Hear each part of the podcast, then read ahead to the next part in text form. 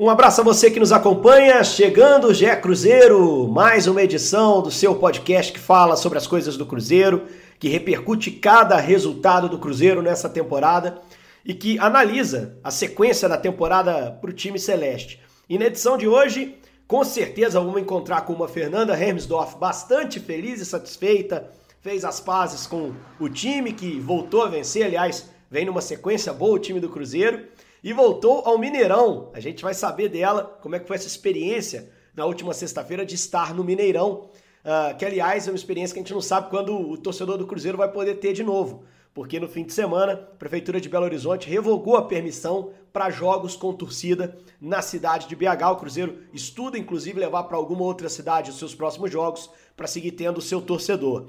E meu amigo Jaime Júnior também está com a gente para falar sobre esse 1 a 0 com um gostinho de goleada e peso importante em distanciamento em relação à zona de rebaixamento. Começar com o Jaime, tudo bem, Jaime? 1 a 0 é, com muita luta, com muito domínio também. O Cruzeiro pouco foi incomodado pelo confiança na sexta, mas que tem um peso muito grande na classificação para se afastar de Z4 e começar a olhar para cima, não é isso, Jaime? Um abraço. Com certeza, Henrique. Um abraço para você, um abraço para China Azul, um abraço para Fernanda. E olha, Ô, gente, Série B do Campeonato Brasileiro é isso. O Confiança vem para Belo Horizonte todo fechadinho. E aí, o que, que a gente via na época do Moza? Equipes que vinham para Belo Horizonte, fechadinhas também, e que conseguiam contra-atacar conseguiu incomodar o Cruzeiro, conseguiam fazer gols no Mineirão. E agora essa situação começa a, a, melhorar. O Cruzeiro já vem de dois jogos sem tomar gol. Isso tem que ser comemorado pela torcida, tem que ser muito valorizado por nós da imprensa, porque o Cruzeiro, olha, gente, é, antes do jogo, a gente podia dizer o seguinte: era o confronto das duas piores defesas da competição, as mais vazadas.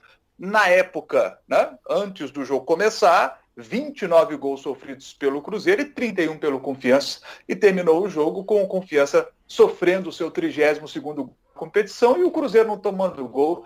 Isso tem que ser muito valorizado. O Fábio pouco trabalhou.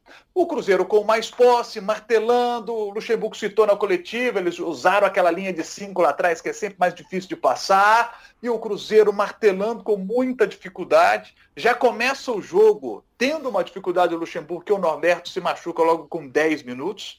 E aí é, achei legal a substituição do, do, do, Luxemburgo, porque ele bota o Claudinho no jogo, sabe? Empurra o Rômulo para lateral e bota o Claudinho no jogo. Vai para cima dos caras. É, no segundo tempo, a, achei muito legal o Luxemburgo. É, não sei se vocês prestaram atenção nisso, mas o Luxemburgo, durante a transmissão, ele, ele grita ali com, com o lateral, gritando para os laterais: Ei, passa, passa, pode passar. Ele querendo que o lateral passasse, e aí, como o lateral não passou, Aí ele botou o Felipe Augusto no jogo, sabe? Dobrando dois atacantes lá pelo lado esquerdo e para cima dos caras, e martelando e martelando, e o time do Confiança se defendendo. Parecia que aquele gol não ia sair, mas aí veio o pênalti. O Marcelo Moreno, com toda a sua competência, tem que ser muito valorizado, Marcelo Moreno.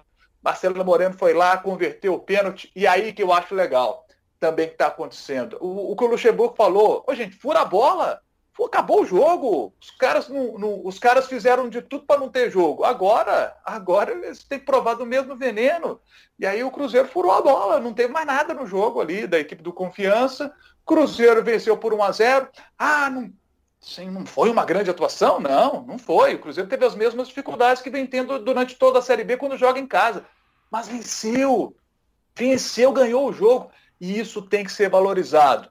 Luxemburgo segue invicto no Cruzeiro, o ambiente na Toca da Raposa tá legal e o Cruzeiro precisa encaixar uma sequência de vitórias. Já conseguiu aí duas vitórias seguidas. E agora, nós vamos falar disso mais para frente, o nível de dificuldade aumenta muito para as próximas rodadas. Mas quem quer voltar para a primeira divisão tem que ficar olhando isso não. Tem que conquistar os pontos, seguir somando, seguir somando para poder se aproximar do G4. É isso. Vou ouvir da Fernanda aqui primeiro sobre o jogo, né, Fê? Porque o jogo foi, foi um jogo importante para o Cruzeiro dentro do campeonato. Eu acho que o Jaime fez uma boa descrição do, do caminho que o Cruzeiro percorreu para ganhar essa partida, do domínio que exerceu, posse de bola, com segurança, se expondo pouco ao contra-ataque. e arrumou um jeito de abrir ali a defesa do Confiança, que, que foi um time bem defensivo durante os 90 minutos, mesmo depois do 1x0, o Cruzeiro não se lançou à frente, é, porque o Cruzeiro se impôs de forma muito natural no jogo. E depois queria ouvir teu relato da experiência no Mineirão. Primeiro jogo, Fernanda, tudo bem? Bom dia, Henrique. Bom dia, Jaime. Mais uma vez vindo aqui fazer um podcast feliz, graças a Deus, né? Uma ótima semana que eu tive passada e o Cruzeiro ganhou do Brusco, depois ganhou do da, de confiança. Não estou acostumada com duas vitórias seguidas, não tinha acontecido ainda. Mas então vamos conversar um pouquinho sobre o jogo aí. Estou um pouquinho rouca ainda, mas vamos lá. É, eu senti que foi um jogo muito assim tranquilo para o Cruzeiro, porque realmente o confiança ele estava mais preocupado em, em, defender, né? Obviamente a gente teve uma dificuldade para furar a defesa deles, mas é, não foi aquele jogo que o torcedor passou tenso o tempo todo, tipo assim, meu Deus do céu, vai perder, o que vai acontecer? Eu estava muito tranquila até, eu estava muito confiante que a vitória ia vir, desde antes de começar a partida. Então, assim, eu estava assim, gente, uma hora vai sair gol do Cruzeiro, eu tenho certeza que vai sair. É, então teve o pênalti do Marcelo Moreno. E por mais que foi um momento tenso aquela hora do pênalti, assim, a gente confia muito no Marcelo para poder bater pênalti. Então, assim, eu tava nervosa, ele demorou para bater, mas eu falei, mano, é o Moreno, né? graças a Deus veio o gol aí, a gente conseguiu essa vitória.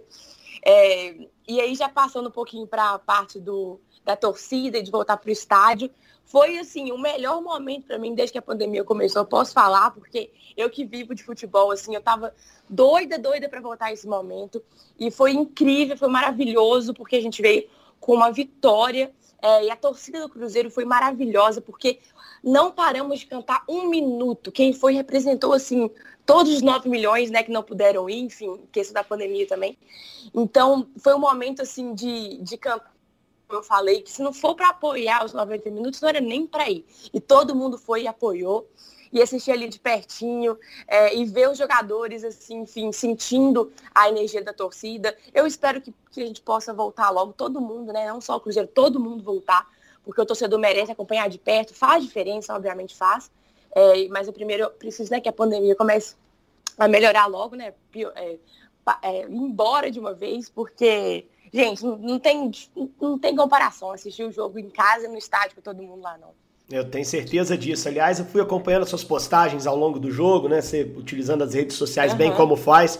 Eu fiquei feliz por você na hora que vi suas fotos lá. Eu falei, poxa, que bacana, gente como a Fernanda, que, que se importa com o clube do coração, né? Aconteceu a mesma coisa quando o Atlético jogou, com o Flamengo jogou também. A, a volta do uhum. torcedor é ótima, é ótima, como você bem disse. A única questão é se houve segurança para isso, né? Na visão da prefeitura não houve. Inclusive, uhum. nós não teremos jogos em Belo Horizonte uh, nas próximas semanas, uh, pelo menos, né? Porque na avaliação da prefeitura, o protocolo não foi bem cumprido. A sensação que uhum. eu tive, Fernanda, queria um relato seu, é que uhum. para o jogo do Cruzeiro, diferente do jogo do Atlético, que foi dias antes, esse protocolo foi melhor cumprido. Existia um certo isolamento, uma organização maior para a entrada do torcedor principalmente. Você teve algum problema? Você levou o teste direitinho? Foi realmente checado? Como é que foi aplicado o protocolo no seu caso? Então, graças a Deus eu não tive problema nenhum e me senti muito segura mesmo. É, eu cheguei bem mais cedo, né? Porque eu sei que quanto mais cedo, melhor menos gente claro. vai ter, vai dar tudo direitinho. Então, assim, eu cheguei e você entra no estádio, a primeira coisa que eles olham é o seu teste. Olha, ele está com seu nome, olha, ele está negativo, olha a sua identidade, e eles retêm o teste. Depois eu entrei, passei o meu ingresso é, e fui para o meu setor. O setor que eu fui, ele não foi o mais lotado, né? Então eu consegui escolher o meu, o meu assento direitinho. Aí às vezes chegavam umas pessoas, assim, chegava um grupinho de gente, eu ia me afastando ah, para ficar sempre ter aquela distância, pelo menos de dois metros das pessoas. Então, assim, não tive que aglomerar. É, eles deram álcool em gel na entrada, tinha vários dispensos de álcool em gel pelo Mineirão também. Então, tipo assim, é, sempre com a mão limpinha. E, enfim, eu me senti muito segura. Agora, eu vi sim algumas fotos de alguns, algumas partes, alguns setores, que realmente teve um pouco de uma galera que ficou mais juntinha, que não respeitou esse distanciamento, e a questão da máscara também, que eu vi algumas pessoas que insistiram em não usar. Aí isso realmente atrapalha, né?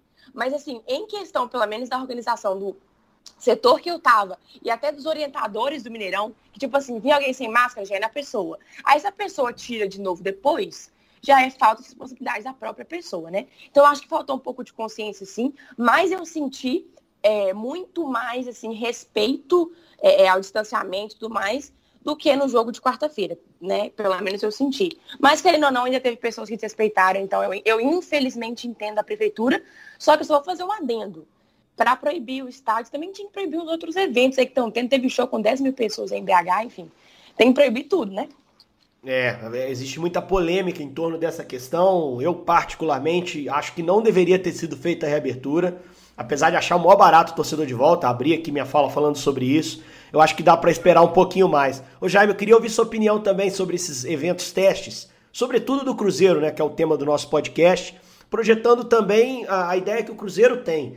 Com essa volta da proibição em Belo Horizonte, a diretoria do Cruzeiro admite jogar em outra praça. A gente sabe que Brasília recebe jogo com torcida, Ipatinga recebe jogo com torcida.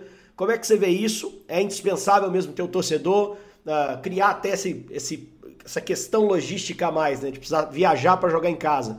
Uh, mas para ter o torcedor ao lado, uh, como é que você viu o jogo do Cruzeiro, aplicação de protocolo, presença de torcida? Qual a sua opinião sobre isso? A presença da torcida é fundamental para o time do Cruzeiro, né? O, os, os jogadores precisam receber esse carinho, como foi importante para eles presença da torcida do Cruzeiro. E é a torcida do Cruzeiro, né, gente? A torcida do Cruzeiro a gente conhece, sabe como ela participa muito do jogo e faz a diferença de fato, como fez no jogo contra o Confiança. Por isso a diretoria do Cruzeiro está tão preocupada em ter o torcedor ao lado do time nessa sequência aí da Série B do Campeonato Brasileiro. O ideal, evidentemente, é ter esse torcedor em Belo Horizonte. É, não sei qual seria, por exemplo, Sete Lagoas, que é a cidade mais próxima. É, recentemente eu vi um jogo de categoria de base é, na Arena do Jacaré em Sete Lagoas e o campo está muito ruim.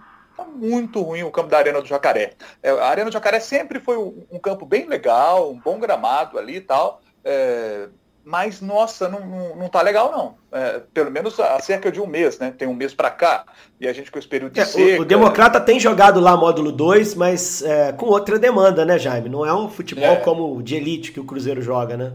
É, é então eu acho que Sete Lagoas não seria a, a, a, uma boa opção por conta do gramado Ipatinga, você tem uma questão de viagem, você tem o Brasília, a questão da viagem, então toda essa questão logística, e aí o Cruzeiro, por exemplo, é, citar uma fala aqui do Vanderlei Luxemburgo. Quando começou o retorno, ele disse: o Cruzeiro vai ter 10 jogos em casa no retorno. Já fez o primeiro, que foi contra o Confiança, terá mais 9.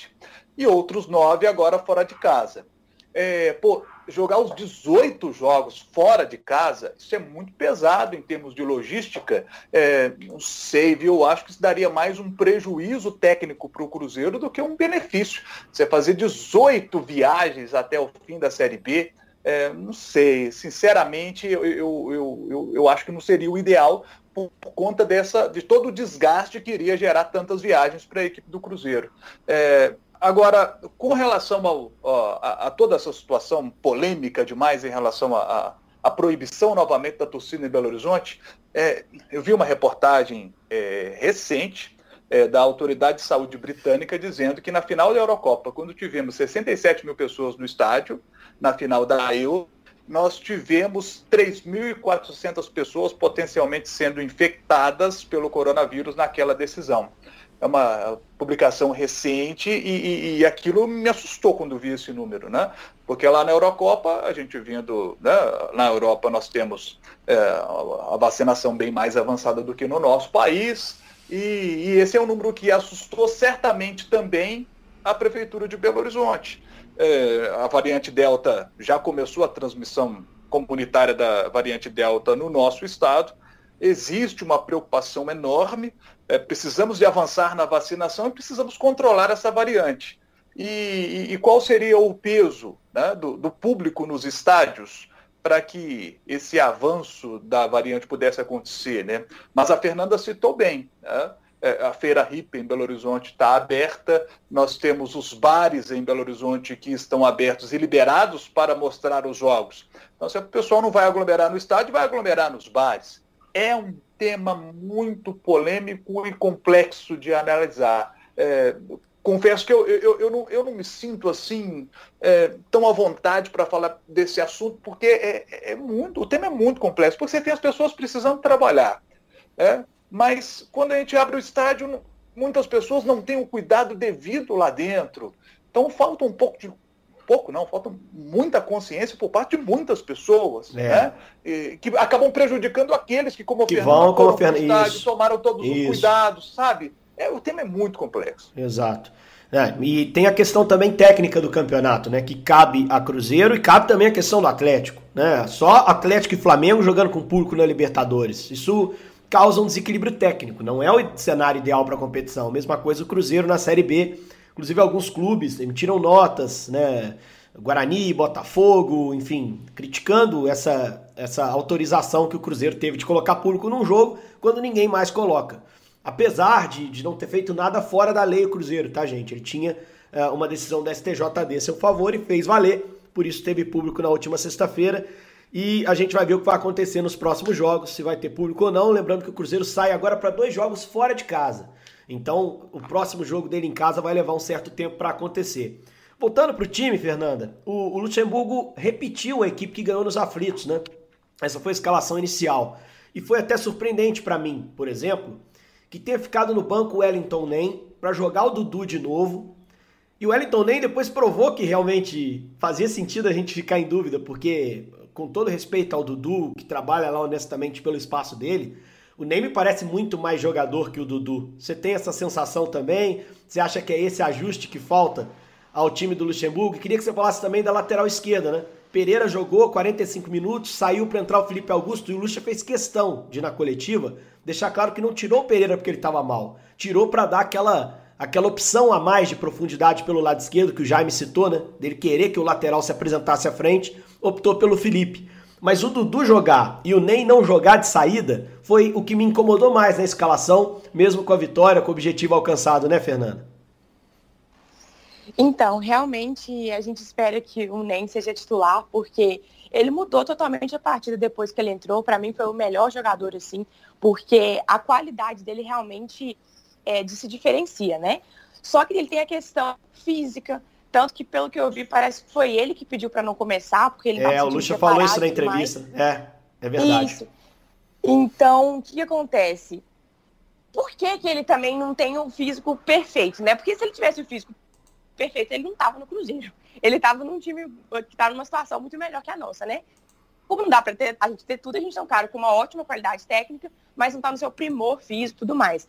Mas realmente, assim, a qualidade dele não se compara com os outros, é, as outras opções que a gente tem para para essa posição, né? O Dudu. Até achei que ele não foi tão mal nesse jogo em comparação com o outro, que ele perdeu várias chances e tudo mais. Achei até que ele estava bem envolvente na partida, mas assim, não compara com o NEM. E eu espero que ele o NEM continue trabalhando aí esse físico para ele conseguir começar né, as partidas, porque ele é um diferencial gigantesco. Gostei demais da partida dele.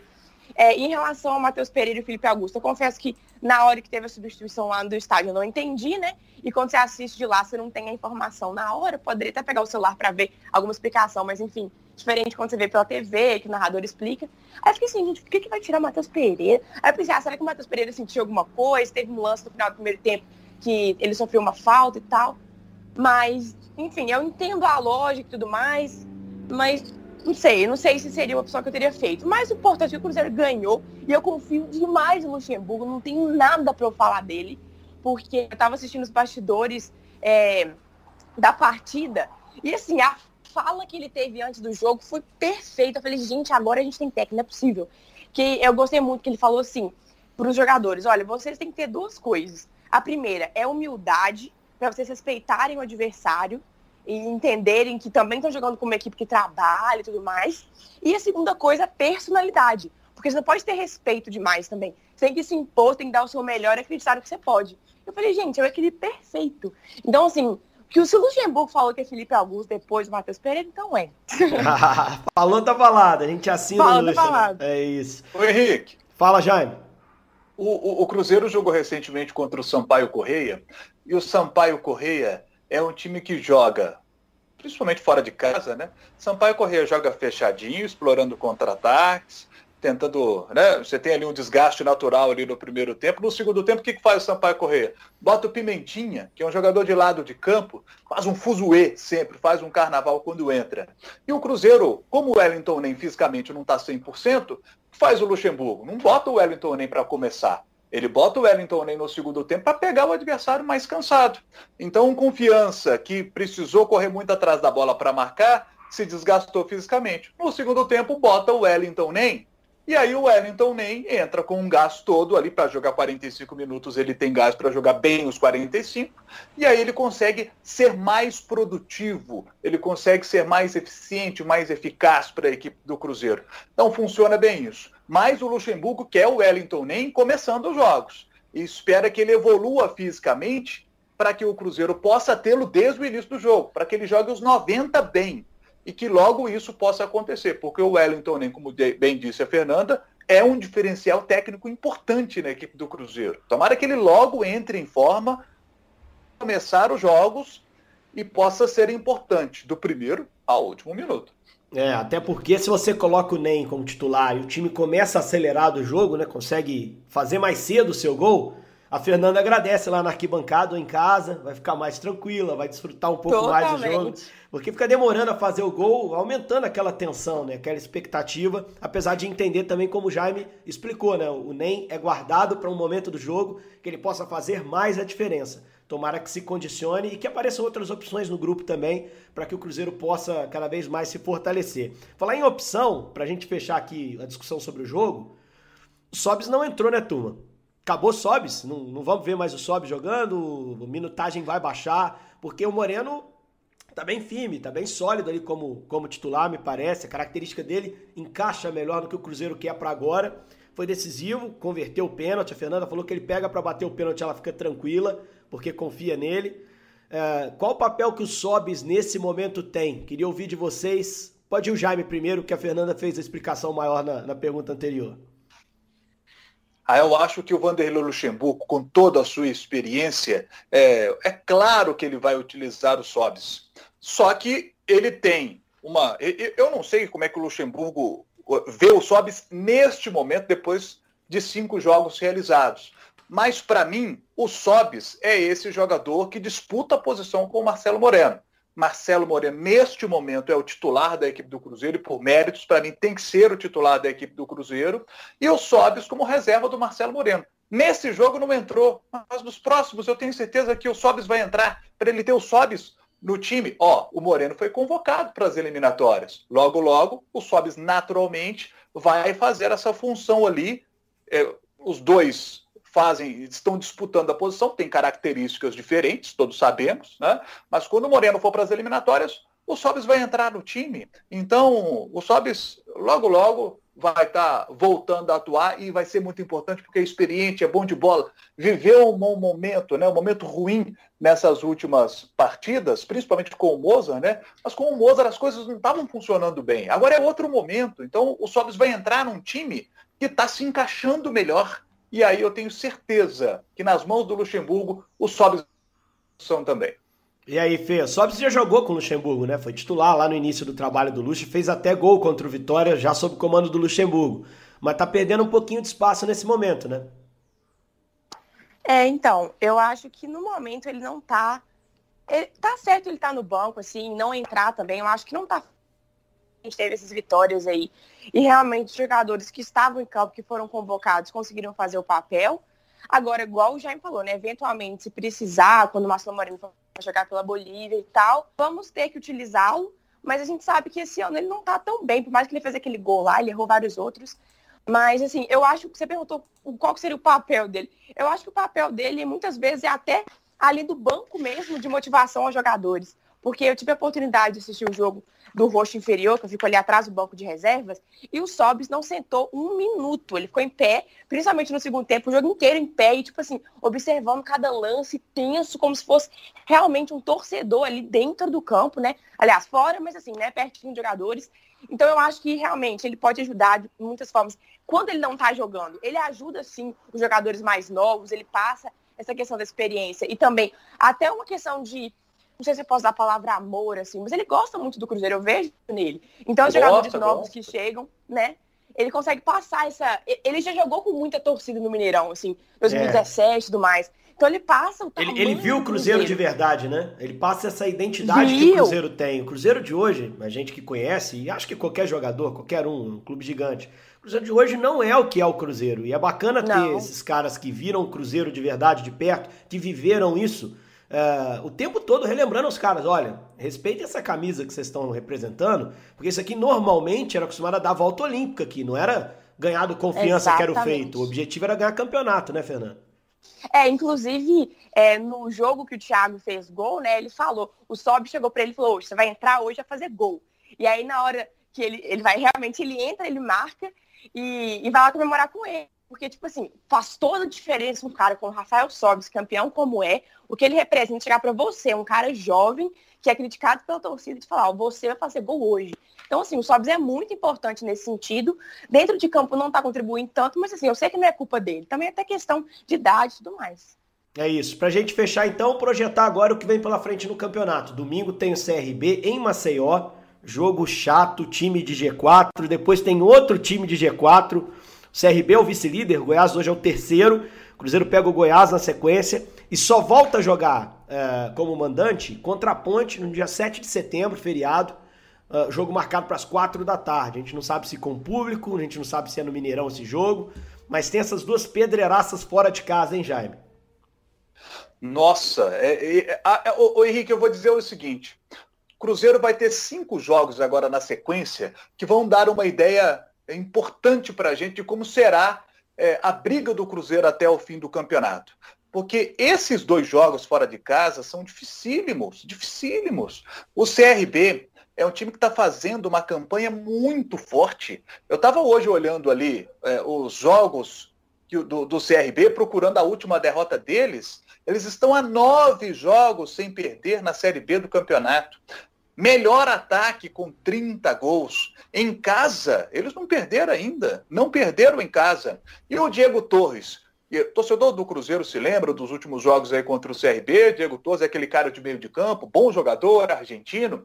Diego Torres nos últimos dois jogos não participou, resolvendo problemas particulares. A tendência é que ele volte contra a equipe do Cruzeiro. Né? É, o Goiás, você bem citou, Henrique, está em terceiro, melhor defesa com 12 gols. Então pega primeiro o melhor ataque, depois pega a melhor defesa, que é o Goiás, com 12 gols. Né? É, o Aleph Manga, ontem contra o Sampaio Correio, não jogou. Então, para essas próximas partidas aí, o Aleph Manga vai estar tá em campo, né? É, então, assim, a, a Ponte Preta, você vai falar, a Ponte Preta está atrás do Cruzeiro. Sim, tem 22 pontos, o Cruzeiro tem 24. Só que a Ponte Preta vem de 3 a 0 em cima do Brusque em Campinas, vem de quatro vitórias seguidas em casa, é um time que se acertou, é, o detalhe importante para o Cruzeiro é que os dois últimos jogos que eles fizeram fora de casa, eles perderam para Botafogo e Curitiba. Mas é um time que está vivendo um, um, momento de arrancado no campeonato.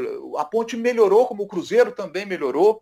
Depois joga com o Operário em casa. O Cruzeiro faz duas fora e depois faz duas em casa. O Operário é o sexto. Acabou de meter 2 a 0 no Vasco sabe? É um time que joga junto há muito tempo, a maioria ali dos jogadores. É, o time do Operário é um time é, chato de jogar, é um time bom, sabe? E depois é um confronto gigante que, entre dois gigantes, que é o Vasco lá no Rio de Janeiro. O Vasco que vem de três derrotas seguidas, vamos ver como é vai chegar nesse, nesse jogo contra o Cruzeiro.